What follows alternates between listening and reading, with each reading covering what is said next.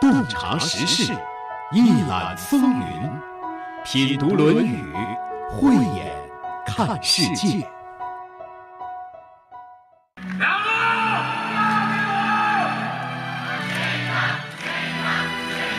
高老师，我特别想跟您说说心里话。您也知道，当年在学校操场上那一跪，把我自己的人生轨迹可以说都改变了。但是您知道吗？我根本就不想跪。我读研读了三年，梁璐追了我三年，但是我不喜欢他，我不想跟他在一起。且大我十岁啊！你最终选择了梁璐，那还不是看中了梁老书记能为自己的女儿使用权力吗？你敢说不是？对祁同伟同志，我没有任何的误会。我可以很负责任的跟大家说，这位同志就是靠吹吹捧捧上去的。这些情节想必大家都不会感到陌生。祁同伟就是电视剧《人民的名义》中的主人公，一个为了利益升迁不择手段、不惜放弃人格尊严的人。为了获得权力，他跪在了权力脚下。在他看来，用放弃尊严的方式可以获得尊严。就是在这样一种思想的驱使下，他越走越远，蓦然发现脚下已经是万丈深渊。从《论语》的高度看祁同伟的悲剧人生，欢迎收听。今日嘉宾马庆西，主持人溪水。马庆西，山东省实验中学语文教师。对中国传统文化经典有着深入的研究和体验，深入机关、学校、社区进行讲座数百场。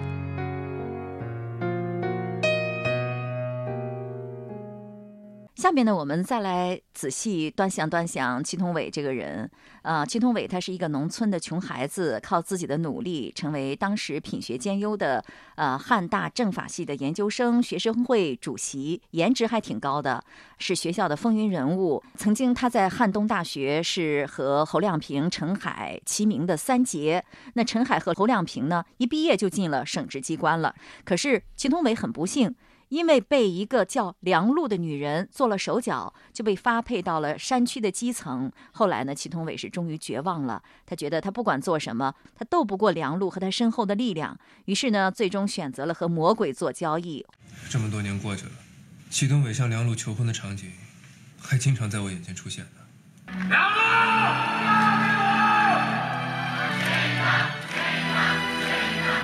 后来，祁同伟和他朋友说。他的自尊心死于那天正午，汉东大学的操场上。我想，死的不仅仅是自尊心吧，而是他的灵魂。我从小就是在别人的白眼当中长大的，吃别人的剩饭，穿别人剩下的衣服，所以我才会头悬梁锥刺股的去学习，为的就是掌握知识。我希望通过知识能够改变我自己的命运。但是后来我发现我错了，改变我命运的人。不是知识，是权力。我们什么本钱都没有，只有我们自己。也幸亏我们自己还值点钱，要是不好好利用，岂不是白白浪费了？你想明白这一点，我当时就跪下去。我知道在那一刻，在我的后面充满了那种鄙视，充满那种不屑。真的，从我跪下那一刻开始，我就知道那个充满了激情、充满了朝气的祁同伟死了。从此以后，我就跟老天爷，我跟我自个儿的命运较量着。我知道我不会管别人怎么看，我也不管我自己用什么样的手段，哪怕搭上我自己的性命，我也要上天半子。用祁同伟他自己的话说呢，就是从此以后自己的心就变硬了，这一跪呢就把心跪死了，把自尊给跪没了，渐渐的滑向了黑暗的深渊。所以呢，他一次又一次的说：“我拼了命的要把我失去的尊严夺回来，我要让这个世界在我面前低头。”那他找回尊严的方式就是获得权力，而且他也确实如愿以偿的获得了权力啊，身居高位。你觉得他的尊严找回来了吗？他最起码是很多人之上，获得了很高的地位和权利。以我们经典来衡量，他恰恰是。失去了尊严。那你怎么说是失去尊严了呢？他在很多人面前都是很有尊严的，很多人会很羡慕他。可是这个时候，他内心是很痛苦的。如果说他坚守住他当初的立场，不管对方用什么样的方式来压制自己，我始终不动摇，匹夫不可夺志。这个时候恰恰是活得有尊严，这样人人都尊敬。可是他现在做到了公安厅厅长，大家不尊敬他这个人，大家尊敬的是这个位置，所以说他的尊严早就没了，是。厅长这个位置的尊严在笼罩着他，他的错误就是混淆了他个人的尊严和这个职位的尊严。是你说的特别对，我觉得他的手下人肯定都在背后骂他哈。是的。提起来都嘲笑他做的一些事情，所以说他根本没有尊严。他的官位再高，他的人格在大家眼里都是不值钱的了。对你说到这儿，我就想起有一次在这个汉东省的常委会上，那些高官们，包括沙书记是怎么议论他的。我们一位同志，省公安厅厅长，担负着社会治安和维稳重大的责任，可这位同志正事儿不干。跑到陈岩石所在的敬老院小花园里去挖地，好家伙，累得那一头大汗的。如果今年农村基层评选劳模，我就投他一票。好同志啊，干农活是一把好手。瑞金书记这个提议非常好，我赞成，我也投他一票。对祁同伟同志，我没有任何的误会，我可以很负责任的跟大家说，这位同志就是靠吹吹捧捧上去。我举个例子吧，当年我在市委秘书一处，祁同伟同志呢是公安局政保处的处长。当时赵立春同志要回乡上坟，我和祁同伟同志陪同。祁同伟同志真能做得出来呀！到了赵家坟上，扑通就跪下了，那是真哭啊，鼻涕眼泪全下来了。这是高层对他的议论。就是，所以说他哪儿得到什么尊严？呃，彻底的把尊严失去了。我觉得刚才所说的还是高官们对他的议论，他的手下、他的下级们那说的话肯定就更难听了，而且也会传到他自己的耳中的。是他知道，但是他可以用这种权力、用这种威严来装作不知道，来压制、自欺欺人嘛。是，那我不管怎么样，他听到这些不好的议论，我觉得他心里不会舒坦的。不舒坦，即便是他听不到，他也有数。那。你像祁同伟这个人，他泯灭良知、背叛爱情，看起来是一步步的实现着自己的目标，但是内心肯定是充满挣扎、痛苦的。我们刚才都分析过了。那你觉得他午夜梦回会是什么感受？很害怕吗？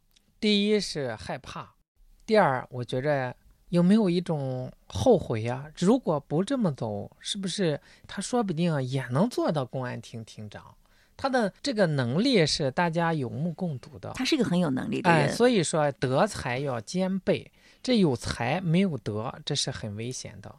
但是人的良知，孟子就特别讲，人早晨起来刚睡醒觉的时候，这个良知是特别好的，是吗？哎，因为晚上他一经过这一番沉淀，所以他在睡前一切事情都放开之后，他在要面对真实的自己的时候，我想。这种感情是很复杂的，有一点点的小得意，肯定有，但是到了内心深处，他会意识到隐隐的不安，因为眼前的这种富贵荣华、权力地位，随时有可能丢失，因为他不是通过正常途径得来的，他得来他自己就是心虚的，所以说没得的时候担忧，哎呀，得不到。得到了之后又担忧失去，这叫患得患失，这是很痛苦。这种状态、这种纠结、这种痛苦，我觉得是一直伴随着他的。是，那你觉得我们对这样的人应该抱有什么样的态度呢？憎恨、厌恶、可怜，还是觉得他蛮可悲的？如果光看他办的这点事儿，可能让我们觉得很痛恨，但是说到底是很可怜、很可悲的一个人。他自己本身也是一个悲剧，呃，作为一个正常人，夫妻和睦、家庭幸福，他得不到，一个正常人的幸福他都没有得到。对，是。所以说，在单位上被人指指点点，不管他坐的位置多高，始终被人家戳脊梁骨，他是吹吹捧捧上来的。他当年干过什么什么事情，一生背着这个污点，所以也挺可怜，很可悲。所以他有的时候，我觉得在人前可能会觉得很风光，觉得自己很得意，但是一回到家里，见到他那个自己完全不喜欢的、被迫跪下求婚的梁璐妻子的时候，他肯定内心非常的痛苦，是，尤其是内心安静下来的时候，是。所以他和这个高小琴有这种关系，实际上他们俩人有共同的一点，就是在生活面前违背了自己的良心，但是高小琴。他一开始是很弱势的群体，离开家的时候连鞋都没有，这样的出身，他和祁同伟还是不一样的。祁同伟他是大学毕业生，他受过高等的教育，他不能和高小琴是一个层次，他应该是引领社会风气才行。在改革的过程当中，某一个历史阶段可能会有一些反常的现象，他们就迅速的变节，这是很可惜的一件事情。你看看他当初的历程，可能也是很值得同情。但是高小琴可能我们同情他的成分更多一些。但是作为祁同伟，应该有知识分子的这种担当精神。毕竟，嗯，这么多人在他身上花费了这么多的精力培养过他。那在祁同伟的悲剧当中呢，我觉得是有环境的因素的。有。那在这种情况下，如果官场风气确实不好，必须要通过一些不正当的手段才能够得到升迁、获得肯定与成就的时候，我们应该怎么办呢？就像您说的，诚意正心，不断的自我修养，做力所能及的事情。这是一条坦途，呃，古人也是这样实现了的。比如说是曾国藩先生，曾国藩先生所处的那个时代。官场吏治是非常非常腐败，可以说没有任何的正事儿，军队也没有战斗力，官员也懒政怠政等等的这些行为都有。那个官场的黑暗污浊要远远胜过现在，因为他当时有满汉两个民族的官员，满族的官员基本上是没有什么作为，大部分的，他出身又根正苗红。所以，时时压住有理想、有能力、有抱负的这些汉族官员。大家想，在这个情况下，曾国藩先生的处境可以说是更污浊，但是曾国藩先生没有因此同流合污，而是始终坚守自己，不断的改自己的毛病。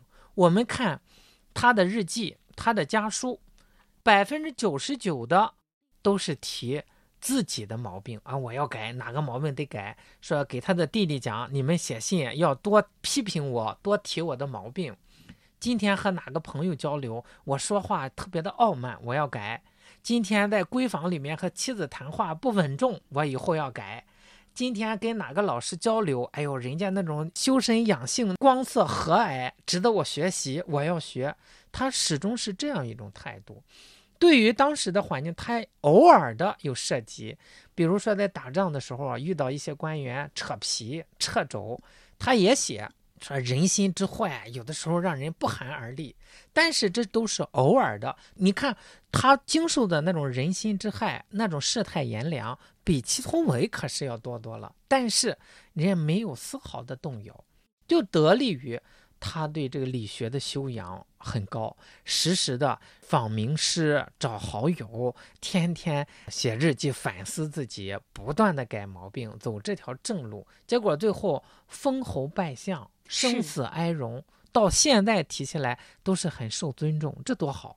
他是历史上能够做到立德、立功、立言的为数不多的几个人之一。嗯，他这些成就，根据他的履历，就是从自我修养来的。是，所以我们讲修身齐家治国平天下，这个次第是不能乱的，先要修身。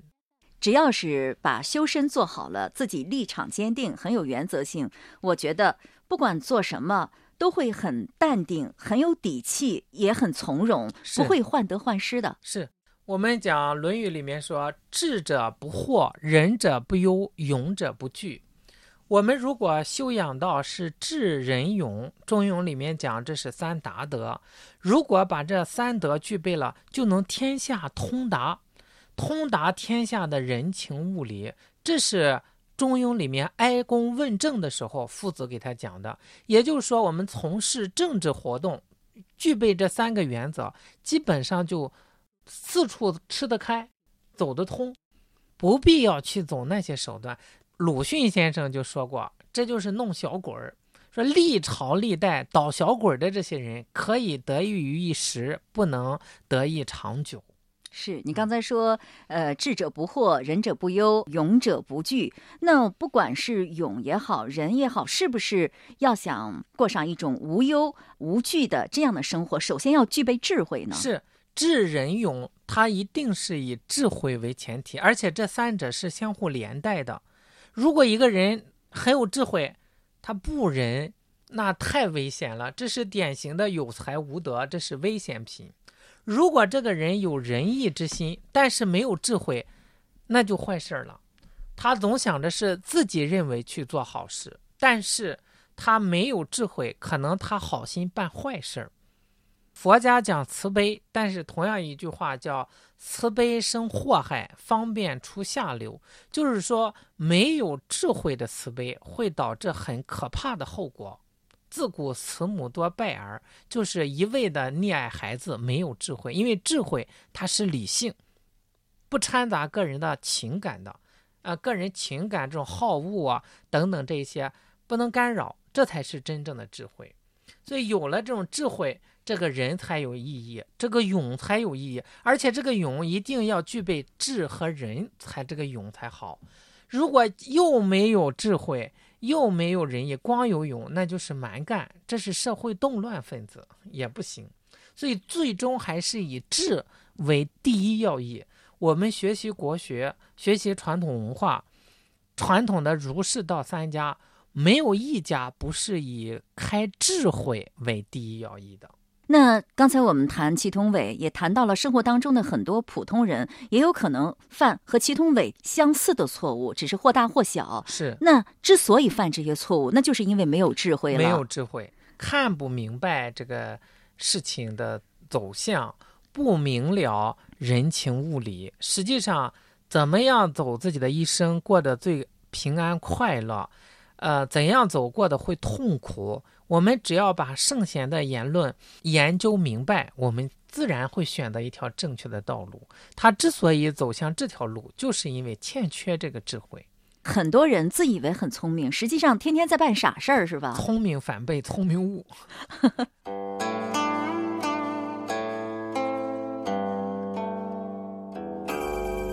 子曰：“智者不惑，仁者不忧，勇者不惧。”孔子说：“真正有智慧的人，能把事理看得明白，就不会受到迷惑，做出错误的选择。真正有人心的人，他心存为公，就不会患得患失，所以没有忧烦。真正有勇气的人，不怕困难，必定见义勇为，所以没有什么可怕的。而人心和勇气都要建立在有智慧的基础上，才能发挥有益的作用。”这就是儒家的三达德，具备了这三达德，办一切事情都能获得成功。听众朋友，今天的节目就到这里了。